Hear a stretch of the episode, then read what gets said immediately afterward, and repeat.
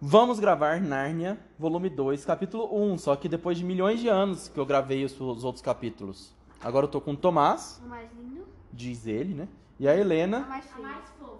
a mais fofa. Eu acho que você vai ter que sentar aqui, ó, porque senão no microfone aqui não vai te pegar. Senta aqui, ó. A mais fofa. Ótimo. Vamos começar o livro O Leão, o Feiticeiro e, a guarda... e o... o Guarda-Roupa de Nárnia. Capítulo 1 Uma Estranha Descoberta.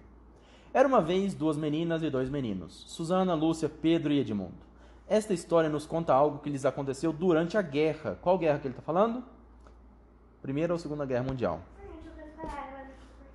Quando tiveram de sair de Londres por causa dos ataques aéreos, Segunda Guerra Mundial, porque na Primeira Guerra Mundial não teve ataque aéreo, não tinha avião.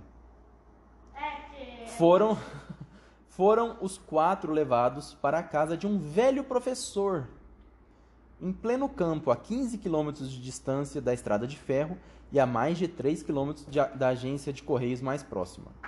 O professor era solteiro e morava numa casa muito grande, com Dona Marta, a governanta, e três criadas, Eva, Margarida e Isabel, que não aparecem muito na história. Eu gostei do nome. Peraí, como fala? Eva. Margarida e Isabel. Nossa, amei. Eu gostei da, da- do Eva e Isabel. Margarida também, mas prefiro os outros. O professor era um velho de cabelo desgrenhado e branco, igual o Tomás. O Tomás quer ficar igual a ele, ó, cabelo desgrenhado e branco, Não, brancos. que, que lhe encobria a maior parte do rosto, além da cabeça.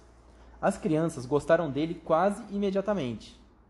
Mas, na primeira noite, quando ele veio recebê-las na porta principal, tinha uma aparência tão estranha que Lúcia, a mais novinha, teve medo dele. E Edmundo, que era o segundo mais novo, quase começou a rir e, para disfarçar, teve, teve de fingir que estava assoando o nariz. Naquela noite, depois de se despedirem do professor, os meninos foram para o quarto das meninas, onde trocaram impressões. Tudo perfeito, disse Pedro. Vai ser formidável. O velhinho de. Ah, fala alto. Sabe, aquela piada que você falou? A que liga e desliga? Aham. Isso foi bom. Ó, eu gostei a aula, ela riu. Só que amanhã é aula de inglês, eu vou fazer com a tia. Então ela. Ela vai adorar. Ela Aham. vai achar legal. Ninguém nunca fez uma piada pra mim. A minha amiga hoje também, hoje não, esse final de semana, ela tava com a Nini e com a Vitória. Aham. Foi lá no Zero Grau. Ela comprou a tia de laboratório, a tia de inglês, indo pra um bar. Não acredito. Ó, tudo perfeito, disse Pedro. Vai ser formidável. O velhinho deixa a gente fazer o que a gente quiser.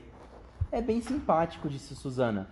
Acabem com isso, falou Edmundo, com muito sono, mas fingindo que não, o que o tornava sempre mal-humorado.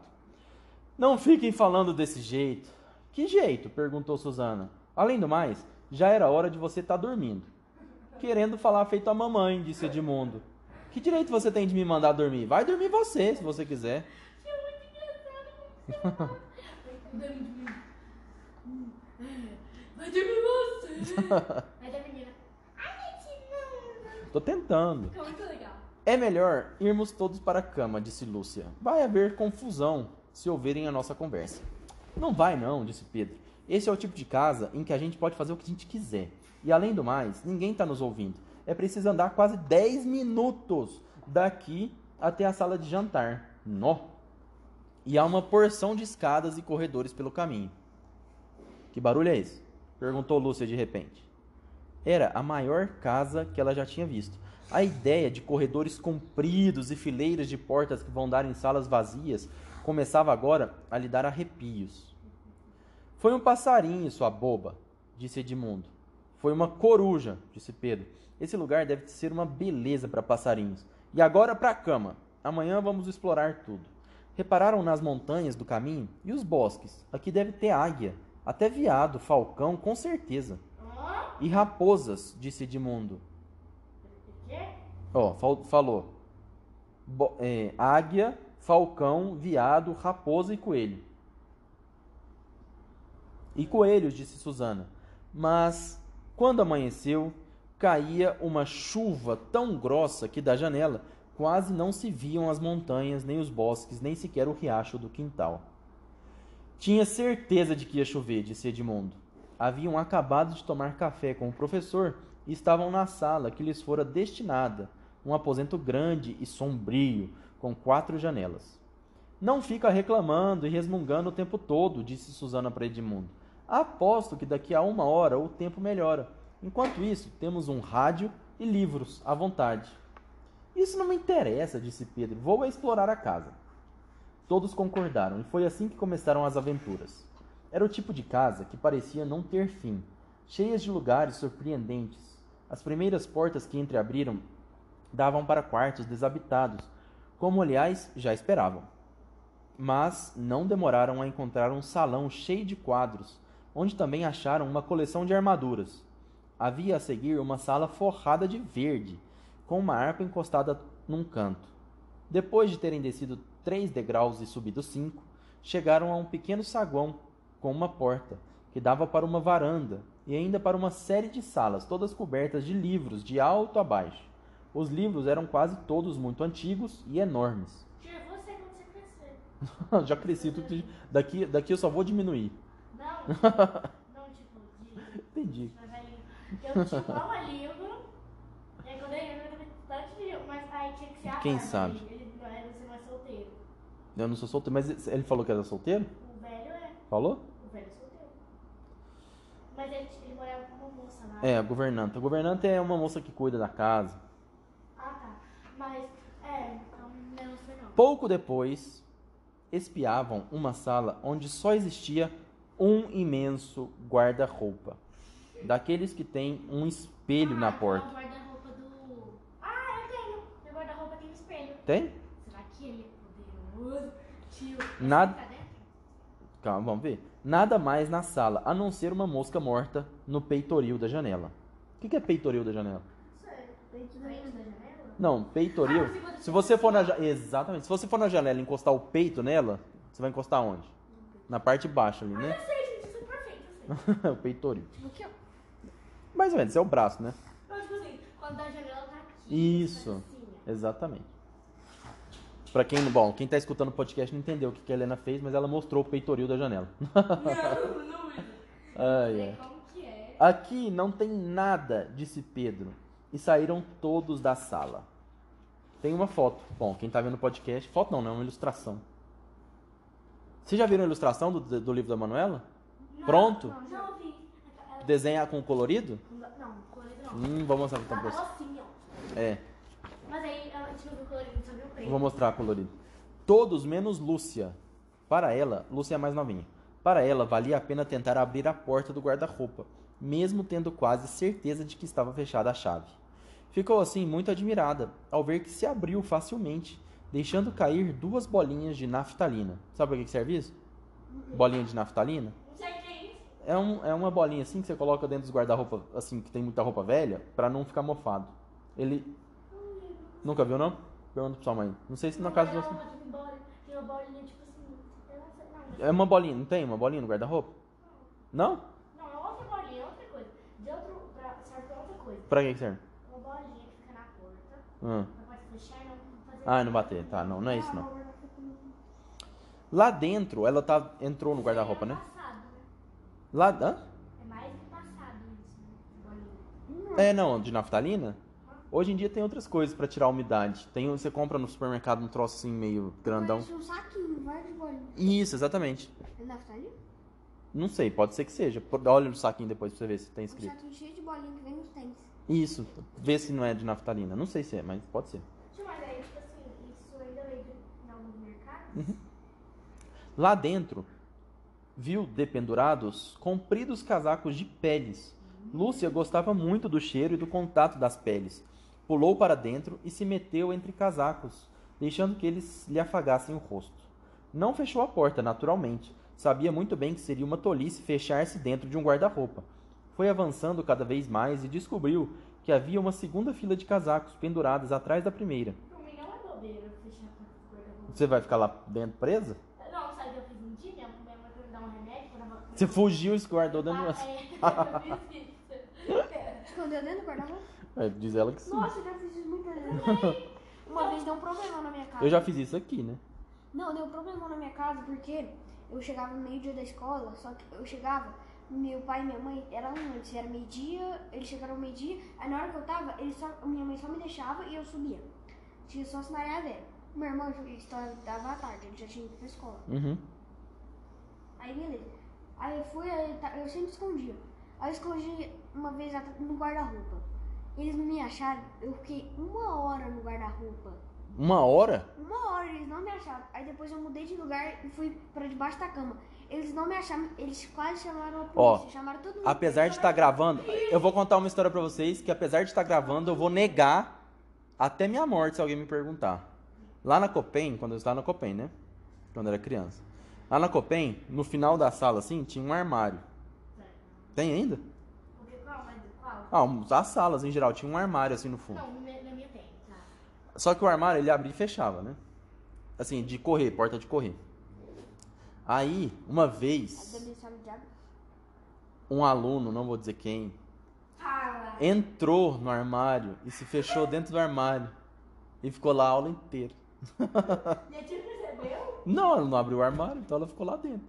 Mas, mas, não, mas a minha tia, se alguém sair da, ela óbvio que ela percebe.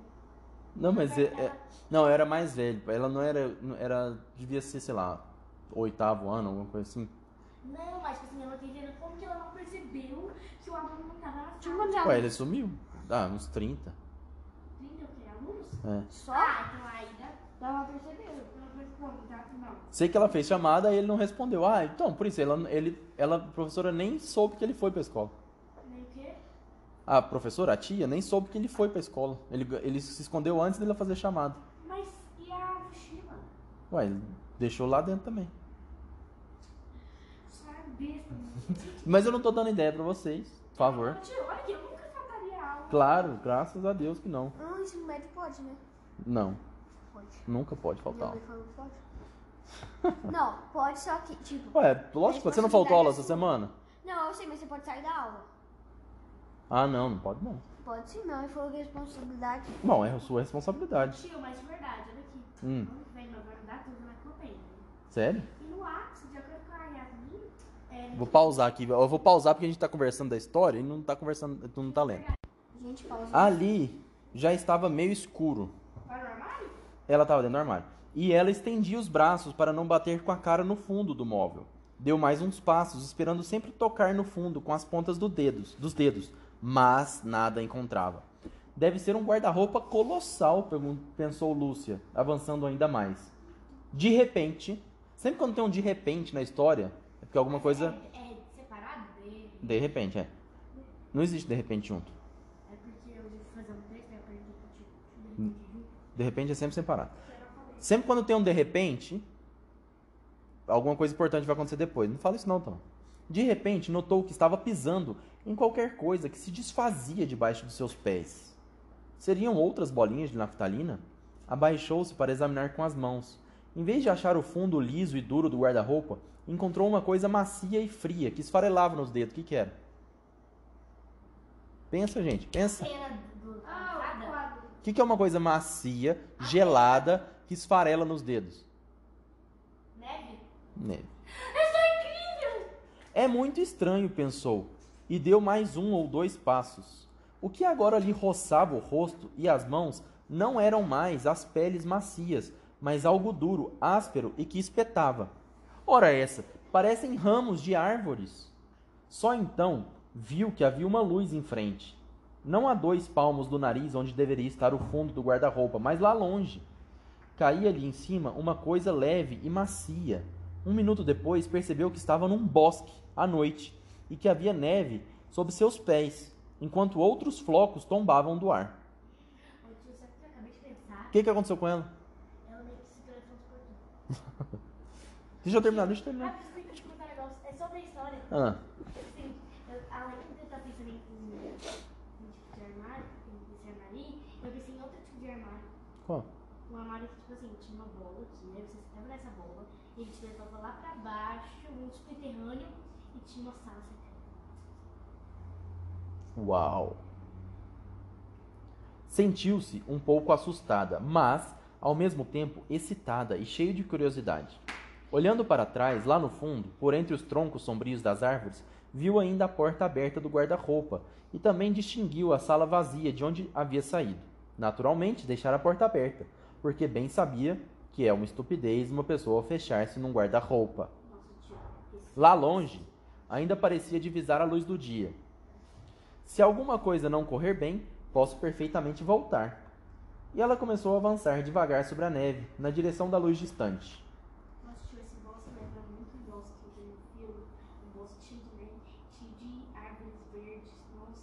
É esse aí mesmo. Dez minutos depois, chegou lá e viu que se tratava de um lampião. O que estaria fazendo um lampião no meio de um bosque? Lúcia pensava no que deveria fazer quando ouviu uns pulinhos, ligeiros e leves, que vinham na, na sua direção. De repente, a luz do lampião surgiu. Um tipo muito estranho. Ó, presta atenção. Era um pouquinho mais alto do que Lúcia e levava uma sombrinha branca. Da cintura para cima parecia um homem, mas as pernas eram de bode, com pelos pretos e acetinados, igual os cabelos que ele quer fazer. E, em vez de pés, tinha cascos de bode. Tinha também cauda, mas a princípio Lúcia não notou, pois aquela descansava elegantemente sobre o braço que segurava a sombrinha para não se arrastar na neve. Trazia um cachecol vermelho de lã enrolado no pescoço. Sua pele também era meio avermelhada. A cara era estranha, mas simpática, com uma barbicha pontuda e cabelos frisados, de onde lhe saíam dois chifres, um de cada lado da testa. Na outra mão carregava vários embrulhos de papel pardo. Com todos aqueles pacotes e coberto de neve, parecia que acabava de fazer suas compras de Natal. Era um fauno. Quando viu Lúcia, ficou tão espantado que deixou cair os embrulhos. Ora bolas! exclamou o fauno. Fim do capítulo 1.